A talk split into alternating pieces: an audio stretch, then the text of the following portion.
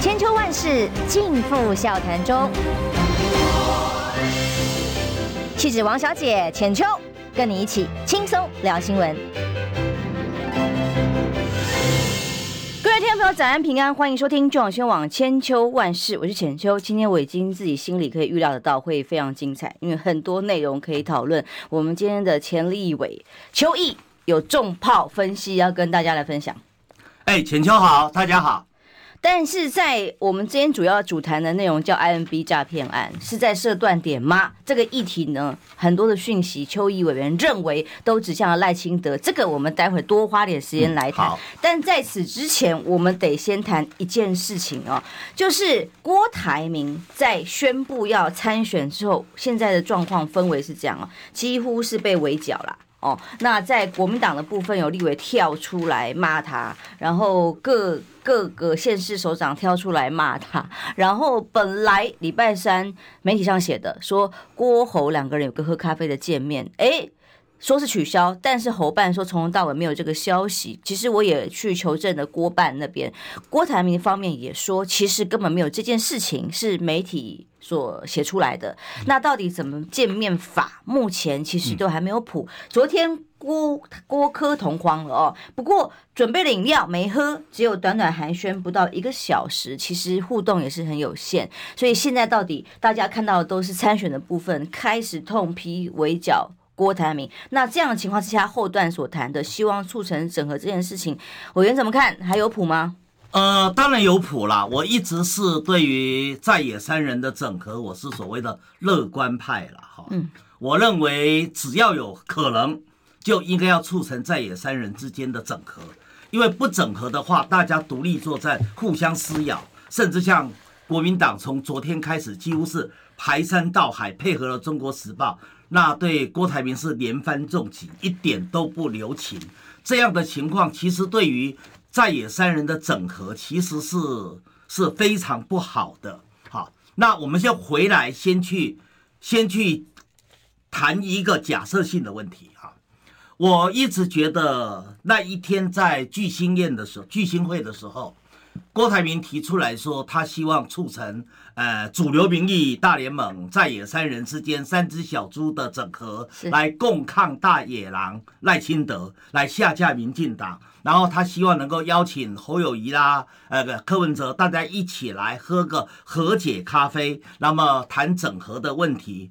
我心里一直在想，如果讲这句话的人不是郭台铭，而是韩国瑜，那就完全不一样喽。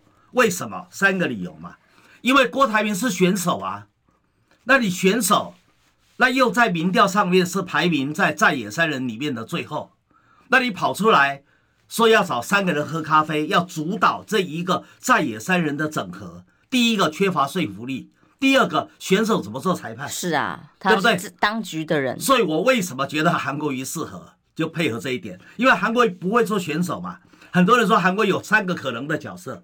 第一个做啦啦队，可是我觉得太可惜了。以韩国瑜这样的这样的身份，你让他只做啦啦队，我认为没有把他的能力、资本、价值给发挥出来。啊，第二个就是投入做选手，我想也不要勉强韩国瑜了，他基本上他也不没有心要去呃作为选手，对不对？好。不做啦啦队，不做选手，那最好做什么？就是当时我坐在这个地方，跟浅秋一开始提到的两个字，叫统哭嘛，也就是让他成为这一个呃非绿联盟或者政党轮替联盟或者主流民意联盟他的一个仲裁者，或者叫做召集人，对不对？为什么？因为他不是选手啊，他比较超然啊，而且他跟在野的三个人都有或多或少的交情。好，那也就是说，他是不涉及到个人利益的，而且他跟国民党的决策核心有很大的距离吧？他比朱立伦适合啊，朱立伦是现任国民党主席啊，也比马英九适合啊，马英九是前任主席啊，而韩国瑜都不是啊，他跟国民党决策核心，你不要说。呃，没有太多的关系，甚至国民党决策核心可能都还有点排挤他，防着他，对不对？所以他来做这个这个角色的话，最能得到大家的信赖嘛。好，更重要的是要作为统哭的人，你多少要对于整个大选是内行的。韩国瑜是四年前刚参加过大选，很多人说他输了，输了人家还拿到五百五十二万票啊。在反送中的氛围中，哎，不得了的，在那种整个社会的反送中、抗中保台的氛围里面，他能够拿到五百五十二万票，我认为是难能可贵的。所以他对于整个大选，他是极度内行的，不管战略战术都很内行的。你想想看，既是超然，跟三个人又有一定的情谊，又维持等距，然后他又对整个大选是充分了解的，他有这个热忱。所以由韩国瑜扮演统哭，绝对要比其他人要好的太多太多，比马英九好。那朱立伦不要说了，朱立伦一出来，大家就怀疑你可能造假，你可能偏袒。好，所以柯文哲一定不服嘛，郭台铭也不服嘛，你根本没办法整合嘛。还有一个人跳出来说他也可以啊，赵少康。哦，赵更不可以了，赵少康平常的言论就很偏了嘛。赵少康一出来，大家觉得你一偏侯友谊啊，那怎么怎么双方怎么整合呢？所以说，基本上我认为还是韩国瑜做统哭的角色是最合适不过的，条件最好的。所以那天我就在想，如果在台台上讲出说要三只小猪要结合起来对抗大野狼，如果不是郭台铭讲多好，召集大家来喝咖啡和解大咖啡的，如果不是郭台铭，而是韩国瑜多好。没想到我一语成谶。因为郭台铭是选手，又是民调最后一名，他提出这个以后，开始有很多阴谋论就出来了，嗯，对不对？就开始围剿他了，把他原来的善意或诚意，那么完全给抹杀掉了。所以，所以我觉得非常非常的可惜。好，那现在郭台铭宣布要参选了，但是他附带了一个条件，他说他要希望能够参选是为了推动。这个在野三个人之间的整合，整合好，我觉得不需要用太多的阴谋论去看，好，因为因为昨天伟汉有提到说，呃，郭台铭是四不一没有，对不对？第一个是不意外，好，不意外，大家同意。那第二个他说，呃，郭台铭是不守信。那说实话，提起所谓的守信的问题，那就大家互相接。都没有诚信吧？政治人物，说实话，严格用诚信去要求每个政治人物，你就等于在没有开始整合之前，你就先把它画上了污点。那怎么整合呢？要整合，就是大家彼此都要有一个宽阔的、宽阔的心胸，你才能整合嘛。那第三个，他说：“哎，郭台铭不愿意做副手。”我一直强调过，什么叫谈判？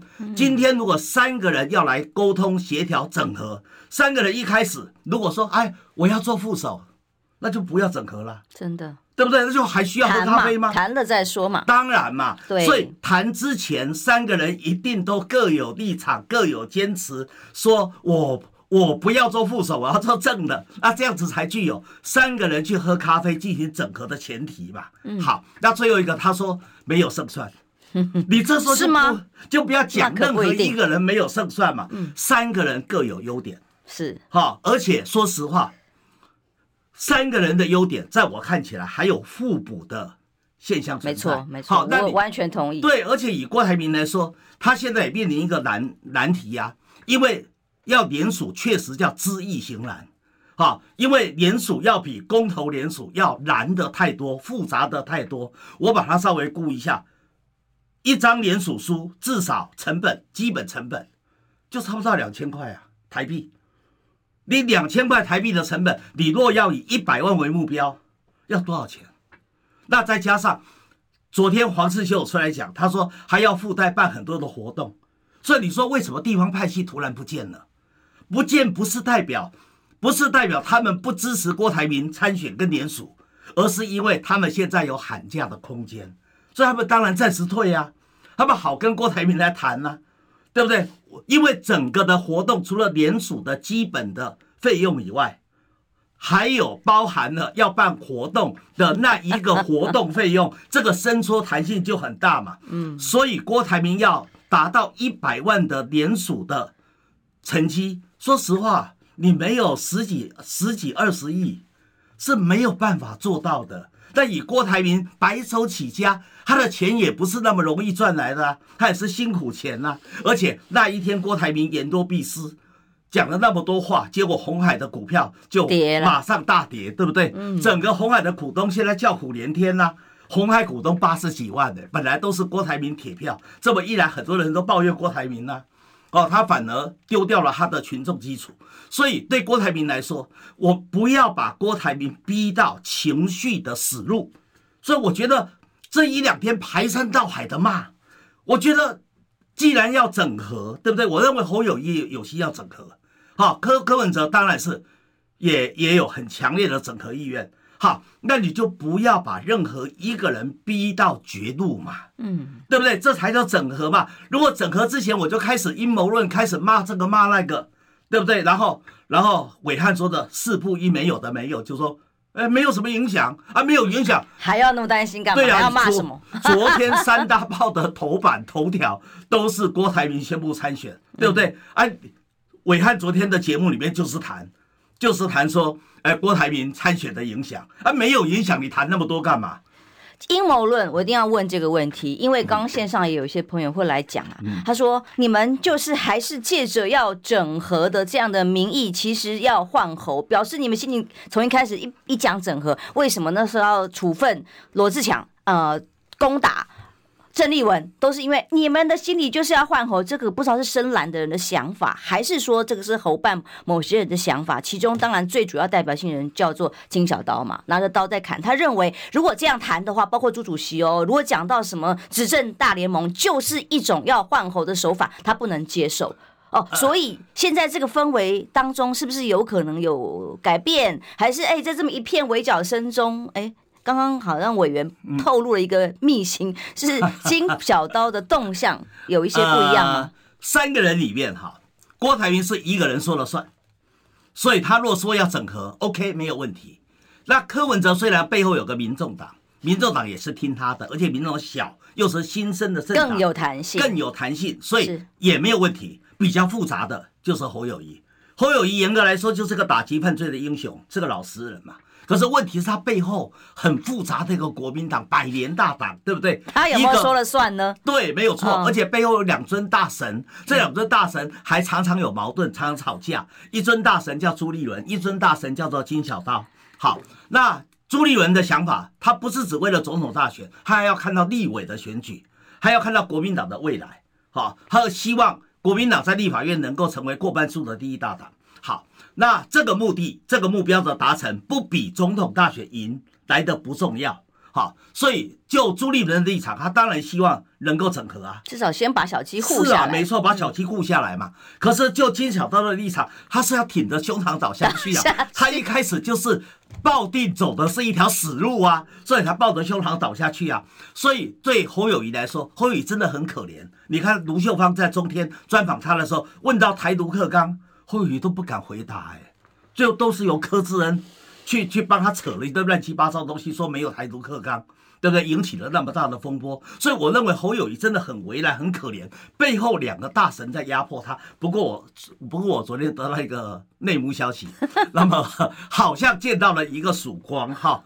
那现在很多的非绿的民众这几天都很焦虑，晚上都睡不着觉。都得了抑郁症，很多人都说不投票了。我那一天刚好干脆出出国去旅游好了，好给大家一点可能一点曙光吧，哈啊！听说从上礼拜开始，金小刀就请假了。我刚刚听到这消息，我也很惊讶。呃、对，那请假的原因呢？呃，当然很多。我所得到的原因是说，可能跟朱立伦之间这个对于要不要整合这个意见上有出入，所以双方之间可能不愉快。好，那不愉快的话，他就请假，这是金的特性了哈。就说，呃，不愉快我就请假嘛。这是学学古以前封建帝王时代，不是常常有权臣吗？啊，为了刁难一下他的组织，所以就假装这请假跑去钓鱼嘛。肃顺不就是这样子吗？好好，那现在好像是吴玉生在在代理，在在画大盘了哈。所以就是说，如果真的是这样的话，那其实我觉得真的是对非绿整合。是一大幸事，是天降祥光，所以你这样子对侯友宜来说，他就可以比较放心的去进行整合的工作嘛。好，那整合之前不要再去谈正负了。但是我说过了，整合之前三方一定都说我不要负，我要正，否则就不要整合啦。要整什么？对，对，要整合的原因就是大家都要为政，所以大家来来共商嘛。然后我一直在也是在浅秋你的节目里讲过，兄弟登山各自努力，两三个月之后，然后大家共同同意，在一个架构之下，对不对？一个公正的、公正、公开、公平的民调之下，用民调的客观数据决定谁是代表这个非绿联盟政党轮替联盟。我在杨电一大堆联盟哈，主流民意联盟，好多联盟去下架民进党，去打败赖清德，去打败那个大野狼。对不对？那我我认为就是说，这时候不要再去谈什么正负的问题。谈判之前，每一个人当然都喊价崇高啊，是啊，对不对？但是在手上嘛。三个人都各有优缺点，而且三个人的优缺点之间都具有互补性。那三个人只有结合在一块，把优点整合，真的才能够打败。大家想想看，赖清德从美国回来之后。他就突破选举天花板了，他已经冲到四十二、四十三了。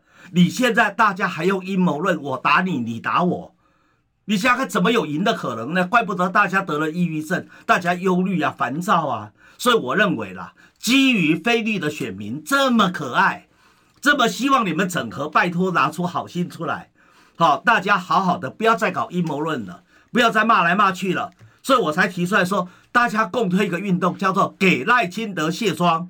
为什么？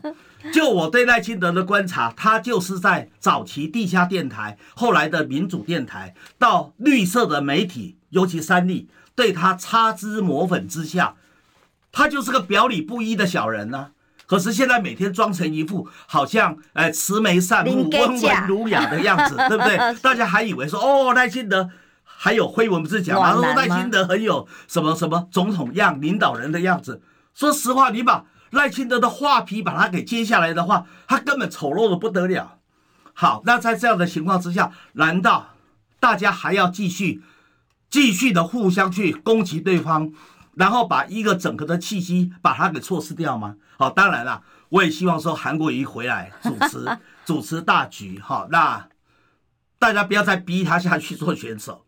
大家一直说叫他做选手，就让他做统哭的角色，他就失去超然了。就让他做统哭嘛，我觉得统哭是个造王者，他是一个这一次菲律联盟要下架民进党最重要的灵魂人物，也只有韩国瑜舍舍韩其谁嘛，所以我认为韩国瑜扮演这个角色最好的。我刚刚本来要讲一句，说我今天听访问委员之后，总算觉得自己不寂寞。哎，结果不是后面这个观点，我指的是前面一个观点。因为当郭台铭出来参选，我认为两个议题，一个是他除了独立参选之外，另外一件事情是告诉大家，他要促成在野的合作。呃，大家来联盟，三个人来谈。可是大家都只看前面，就开始围剿。我说，可是为什么？我觉得我们大家应该要看的是后面这一段，大家来谈合作，那这样才会选情会有希望啊。所以委员跟我想的一样，真的很希望往这个方向来走。那么大家不要再骂了，我一直觉得不要再骂，才有机会。谈出个结果来嘛，骂来骂去，怎么可能有善意呢？待会回来，我们后面所有时间都要来谈另外一个重要的事情了。IMB 诈骗案，在邱毅的眼里，其实有一个人脱不了关系，这个人叫做赖清德。休息一下，马上回来。想健康怎么这么难？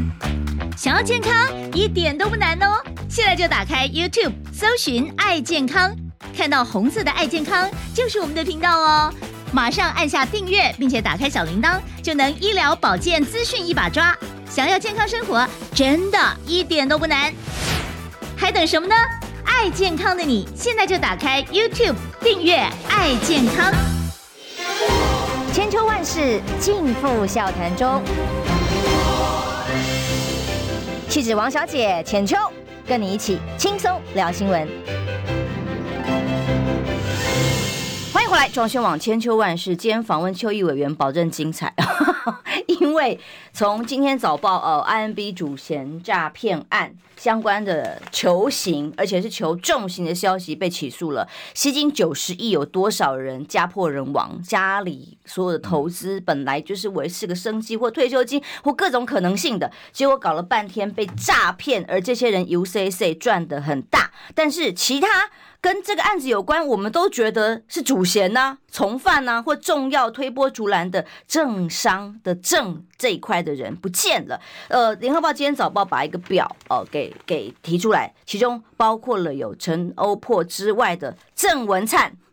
郑文灿在几次饭局里面被踢爆，都跟这些人在一起，而陈欧珀民进党的这个立委，其实是因为这个案子而没有。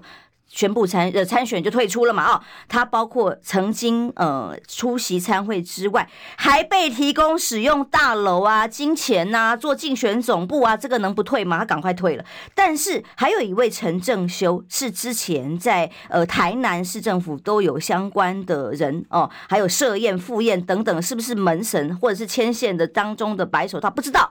但这些人在。邱毅委员的眼里，其实还有一个更重要的背后的人没有被提出来。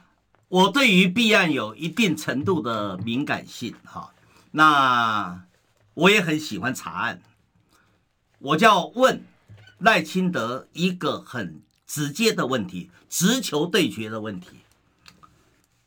在这个案子里面，有一位直接跟主嫌曾国伟等人去勾结的。就是行政院的前政务顾问，叫陈正坤，他也被起诉，求取重刑。没错。好，我要请问赖清德，陈正坤担任行政院的政务顾问，是二零一六年开始被聘，二零一九年的年初，跟着你赖清德一起，他说不是辞掉行政院长嘛？一起离开的。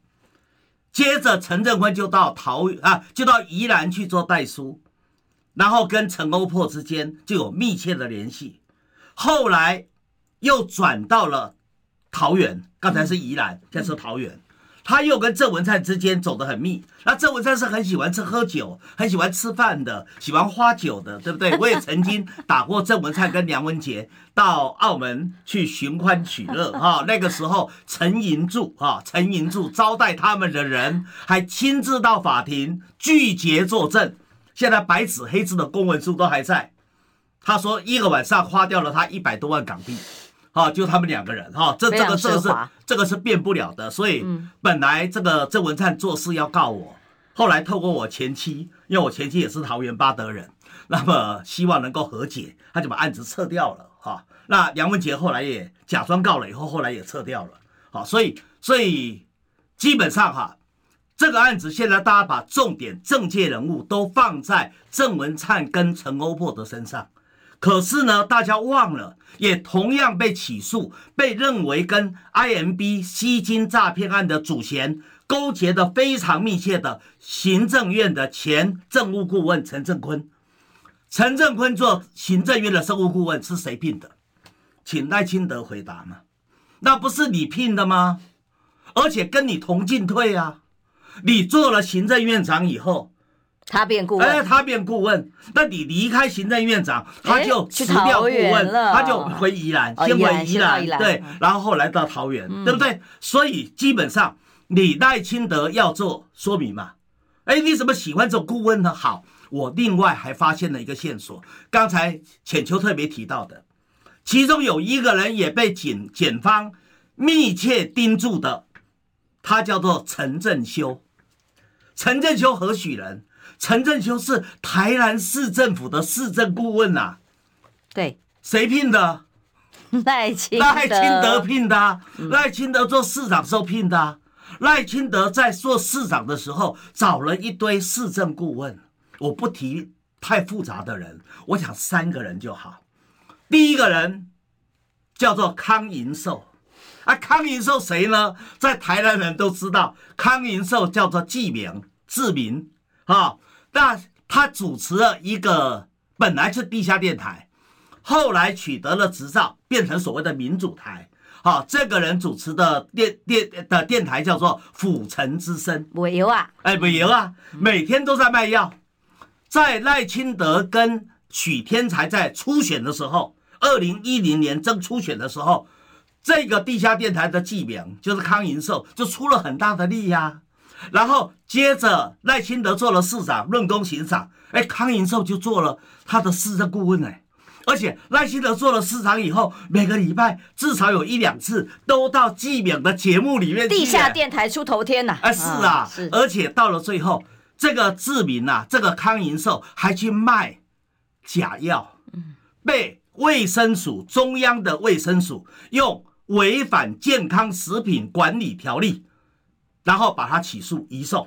后来被判刑哦，因为这害惨很多台湾男民众相亲，尤其是老老先生长辈。对哦，台湾洗肾最多的就是台南了。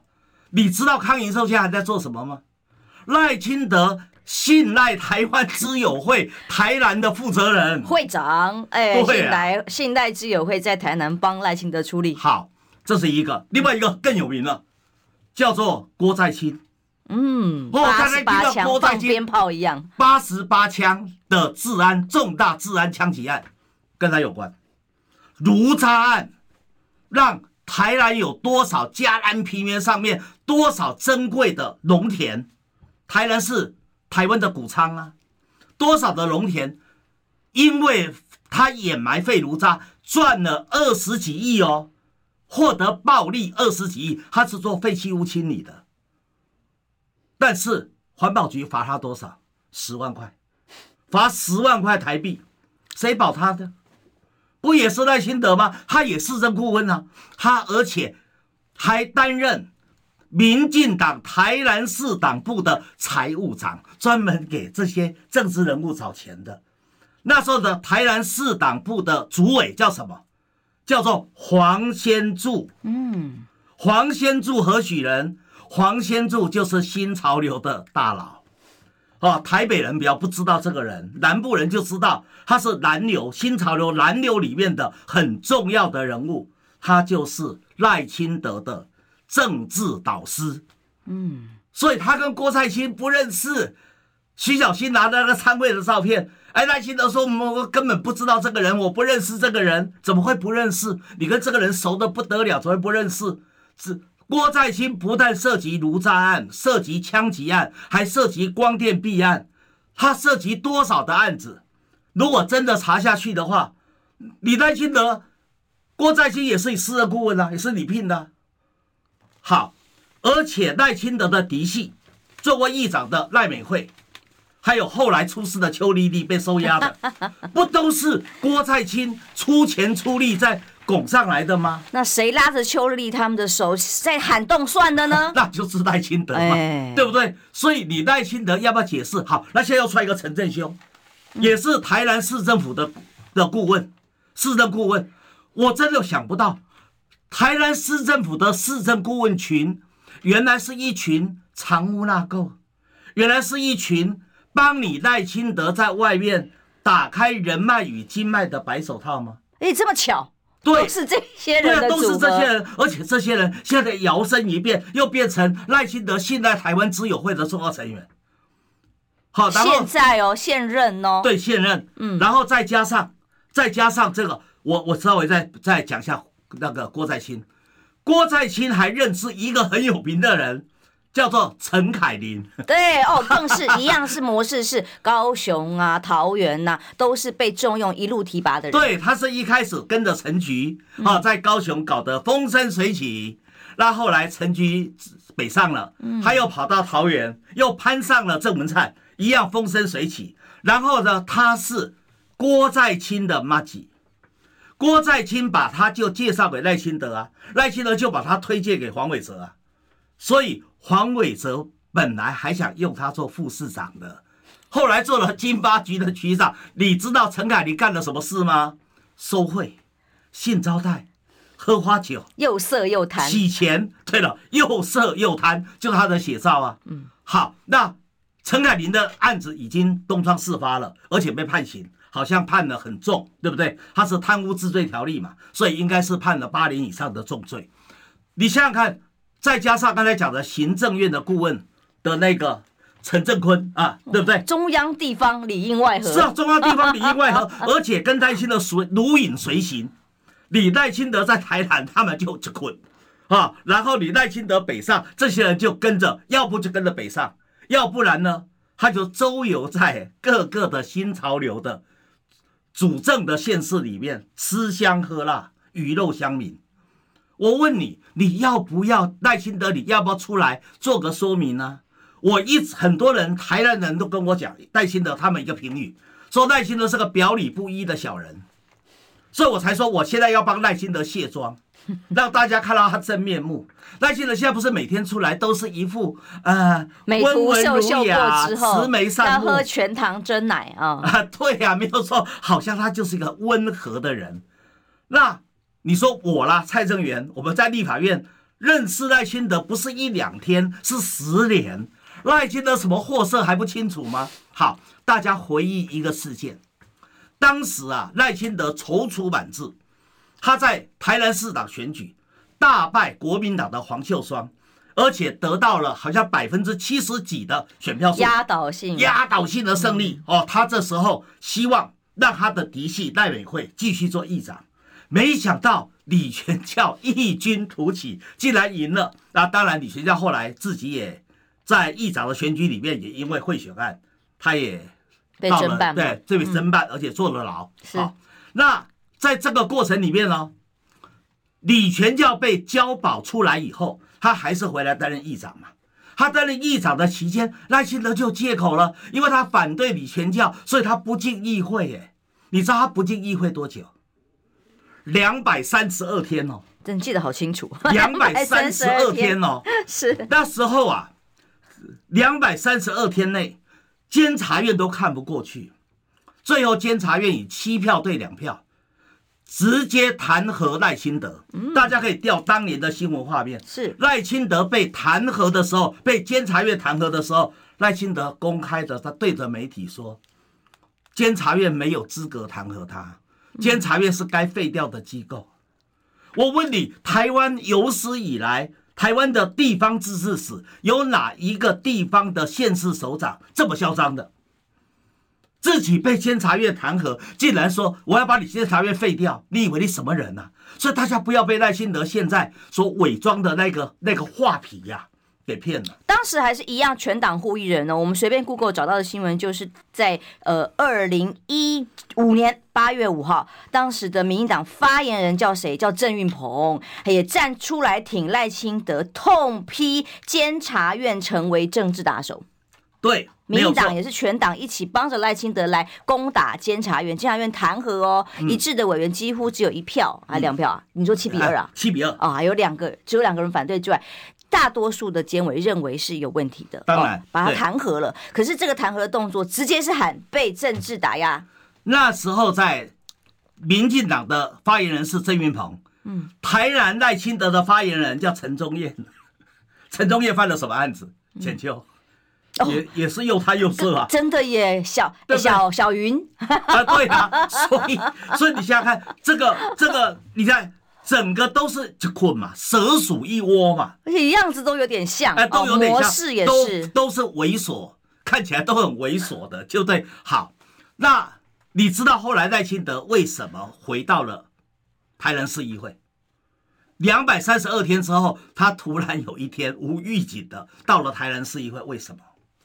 因为当时台南的登革热，嗯，已经疫情扩散，有两百大概两两万四千多人染病，是。死掉多少你知道吗？一百一十二人，好可怕，嗯，这么严重，台湾有史以来登革热产生的伤害最大的一次，嗯，在舆论的压力下，赖清德想不行啦，他要去议会了，这个是。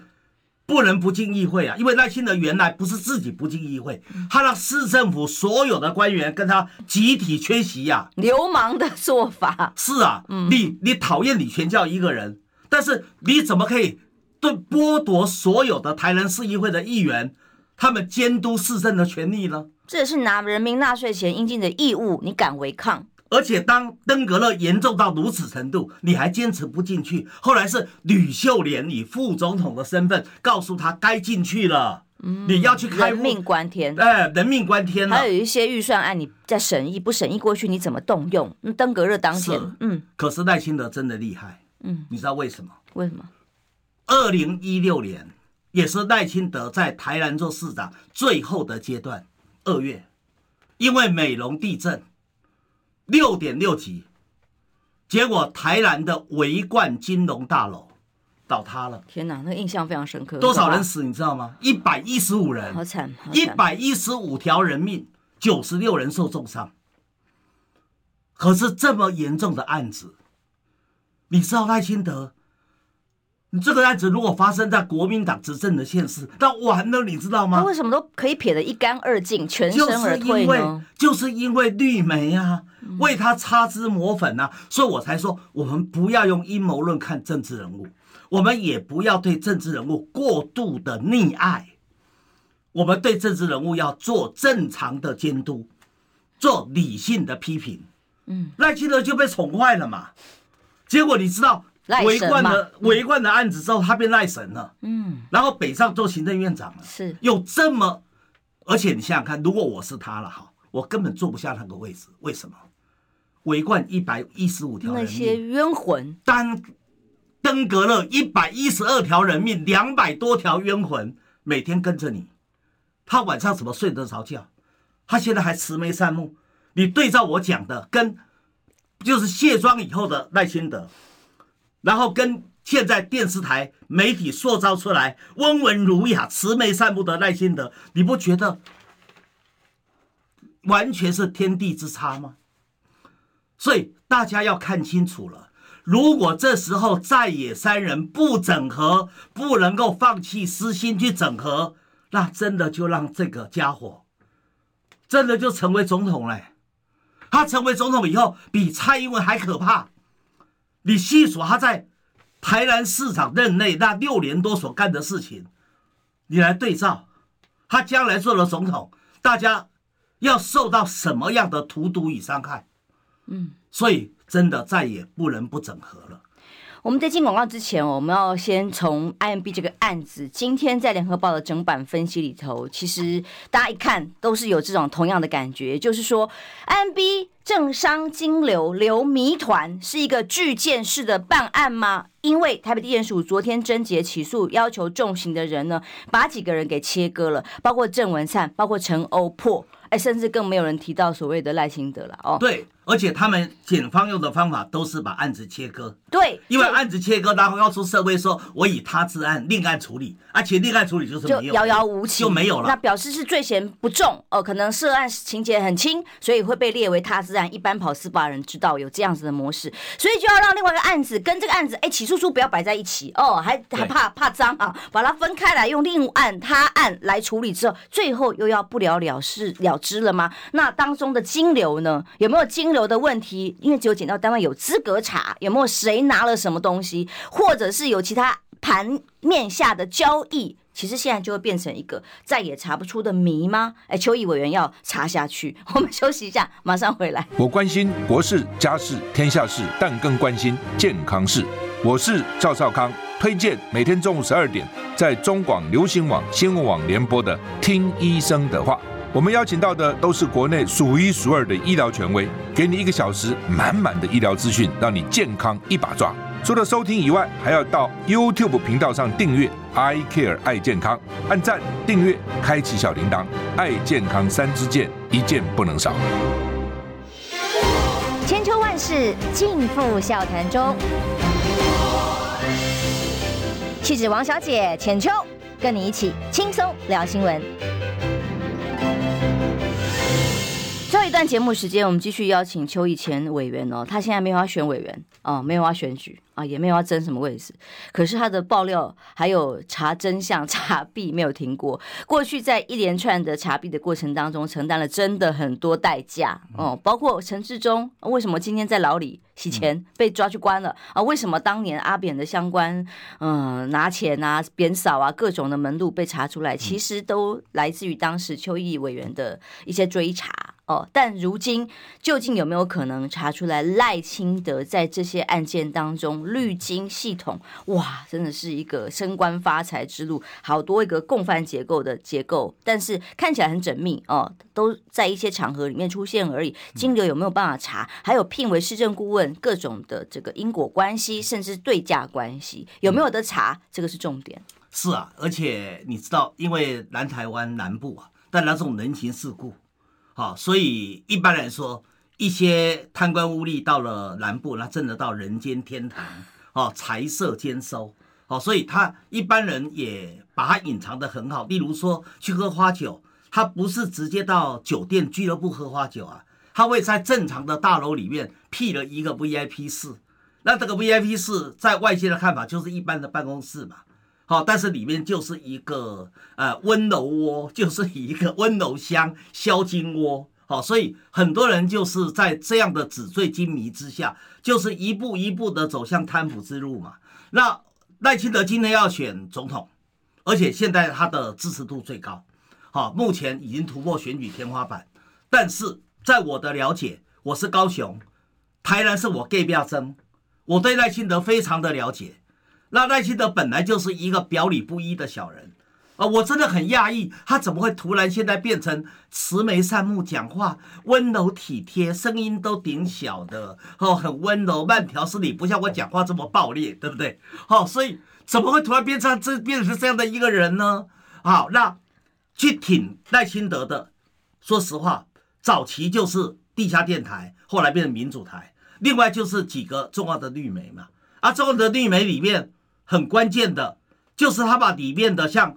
像武圣夜市跟大东夜市的校地，把它改编，改编了以后，它就变成建地了，它的价值就暴涨了，这是一本万利的。也就是赖清德当时在市长，透过了都市计划变更，搞出了这个花样。我忍不住插个嘴，因为昨天九点的节目里面，明道大学自救会的老师到我们节目来，他们说呢，在这个学校被迫停校退退场，被被。被这个叫做呃掐住喉咙杀死之前，一一年多以前就已经有能源的建商，嗯，去看他的校地要盖厂，嗯，又是一个绿金供应链吗？他们忍不住怀疑啊。是啊，所以所以当时候做这样子跟赖清德勾结的，不就是已经过世的三立的老董林坤海吗？好，辉文说：“哎呀，邱毅，你不要挖个坑，涉及到的是媒体大亨，不要乱，不要讲。问题是这个不是我讲，这个是台南市调查站调查过的案子啊。它不但涉及到林坤海，也涉及到山地开发的钟家村，还很不要脸的说还要告我。我在等着他告我，他告我他就完了。他不是只有在台南。”他在高雄陈菊的任内，在屏东，在潘孟安的任内，而且在屏东大鹏湾的案子，他还被正式判刑呢，伪造文书，哎，用人头来伪造文书，哎，后来用伪造文书造成，才使得土地重化能够，啊，都市计划变更能够执行呢，所以他们玩的都是这个手法，用这个手法，然后作勇暴力。然后在里面把很多的证据用断点的方式，让你不容易追查。那一般人的话，他不像我这么执着嘛。我这个人有个缺点，就是度量比较狭窄，对，心思比较细密。呃，度最主要是度量狭窄，不查出来晚上都睡不着觉。好，然后会 锲而不舍，然后不怕啦。最重要的是怕还是会了，真的怕还是会啦，因为因为因为昨天王宏威签了这个所谓不自杀声明啊。对啊，因为因为说实话，去打 B 案本来要真打的话，压力很大。没有错。如果只是为了秀一秀、博取声量，那当然没什么压力啊。但是如果你是要真打的话，那真的压力很大。挡人财路啊！对，你挡人财路啊，挡人财路罪该万死啊！所以他一定会教训你嘛。所以，所以王宏威会有这样的会签不自杀的的的声明，其实也有他一定的道理。好，那我已经蒙受了好多好多的威胁，几十年来就是这个样子过。好，那也习惯了这样的生活，而他们也知道我也不怕死。一个人不怕死就不大会死，就像老兵在战场上面不怕死，他就好像能够躲掉炮弹跟枪弹一样嘛。所以，所以我觉得这是我人生最后一战了。好，我已都已经六十七岁了，哦，已经垂垂老矣。哈，当然我没有像我的兄弟蔡正元，他比我大两岁，可是看起来很年轻。好，你们两个看起来都年轻啊，没有啦，我已经老了，心态已经苍老了。这是我人生最后一仗。我本来不想管这个事，但是我真的看不下去了。为什么赖清德支持度竟然节节升高？哎，竟然突破天花板以后，直往四十几冲。你不要到了九月份或到十月，他的支持度竟然五十以上了。那时候整合来不及了。整合真的来不及了，而且大家真的也不要再去对在野三人互相的谩骂、互相的撕咬。为什么？大家看看，以美丽岛电子报的民调来看，你这时候如果是撒哈都、郭台铭，呃，不是郭台铭，这个侯友宜跟柯文哲两个现在一加一等于二哦，加起来哦，都还小于，都小于赖清德喽。是，反倒是四卡都四个人的时候。三个人加起来，一加一加一等于三哦，一加一加一不会等于三的，一定小于三的。我们用等于三来算，才勉强赢赖清德。这就是所谓的，如果在野三人现在分裂必死，合起来不见得会赢，但是至少有很有机会。五五波，对。那如果说大家愿意整合，那我就拼了这条老命。做我人生的最后一战，这是我的黄昏之战嘛？黄昏之战，但这个事情哦，真的有难度追查，所以其实委员每次能够吸引来的，就是最深喉咙的一些资料内容，就是因为大家相信你可以把案子给查下去，因为我绝对不会出卖当事人，嗯，我不会出卖向我爆料的人，我一定会谨守诚信，因为有很多人。为什么不敢爆料？因为他担心，第一个，你拿了资料你不打，不会打，不会用，啊、不会打，或者是打一半不，不敢打。对，而且甚至更糟糕的，有人拿了资料以后去卖啊，是卖啊，就跟对方卖。啊、所以有人讲啊，如果当年我手里不是拿了很多陈水扁账户的资料吗？都涉及到很多的金控公司嘛。我如果真的把这个拿去跟金控公司的老板做交易，我现在。也不比郭台铭差，对不对？啊，因为你每一个账户，说实话要卖个几千万，都是轻松愉快的事情嘛。好，但是大家可以相信我，我绝对不会出卖向我透露资料的人。就如同两千零四年，我不是冲撞的那一个吗？其实王金平跟我讲，我会脱税的。为什么？因为邢大子拍到我们的影像，没有拍到声音，而我在车上开车的人是司机。所以理论上来说，司机叫行为人，要司机指认我，我才会变变成首谋。但是我一直不愿意把司机讲出来。到了现在二十年了，大家不知道司机是谁。警政署的查气专刊，司机的身份是未明。为什么？因为司机父母找过我，你保护他。对，我为了保护他，我跟法院说，你们不要查了，都是我做的。所以这个司机被保全到今天。也因为这样，所以我进了监狱，被陈水扁关到监狱中。监狱里面的江湖大哥，因为这件事，致敬 吴俊立跟我讲的，功 吴俊立跟邝立生当面跟着我说，吴俊立讲说，借狼 Q 小祝贺，就是这个意思。我只是告诉大家，放心，有资料，放心给我。我们这时候大家共同打这一场仗，我们不能让表里不一的小人最后成为中华民国的总统啊！如果他真的成为中华民国的总统，我真的死不甘心，我死不瞑目啊！因为当中这个金流怎么查，还有这些人缜密的关系，有很多灰色地带，不然怎么会有那么多光电厂设了哇几亿几亿元在赚？哎，但是每一条法规来看都合法，对，因为还有很多灰色地带，而且他们不断的推陈出新，嗯。哎，真的，所以在这个过程当中的难度，不要只有一个邱毅让他孤单好吗？有没有更多的千军万马一起来支援他？对。然后如果有一些资料跟生喉咙的，今天节目之后等于也是宣告，大家可以往哎专线没有吗？那你现在没有粉，呃、只有粉丝团呢？哦。呃，对，我我我可能要设一个专线，或者或者大家可以跟浅秋这里联系。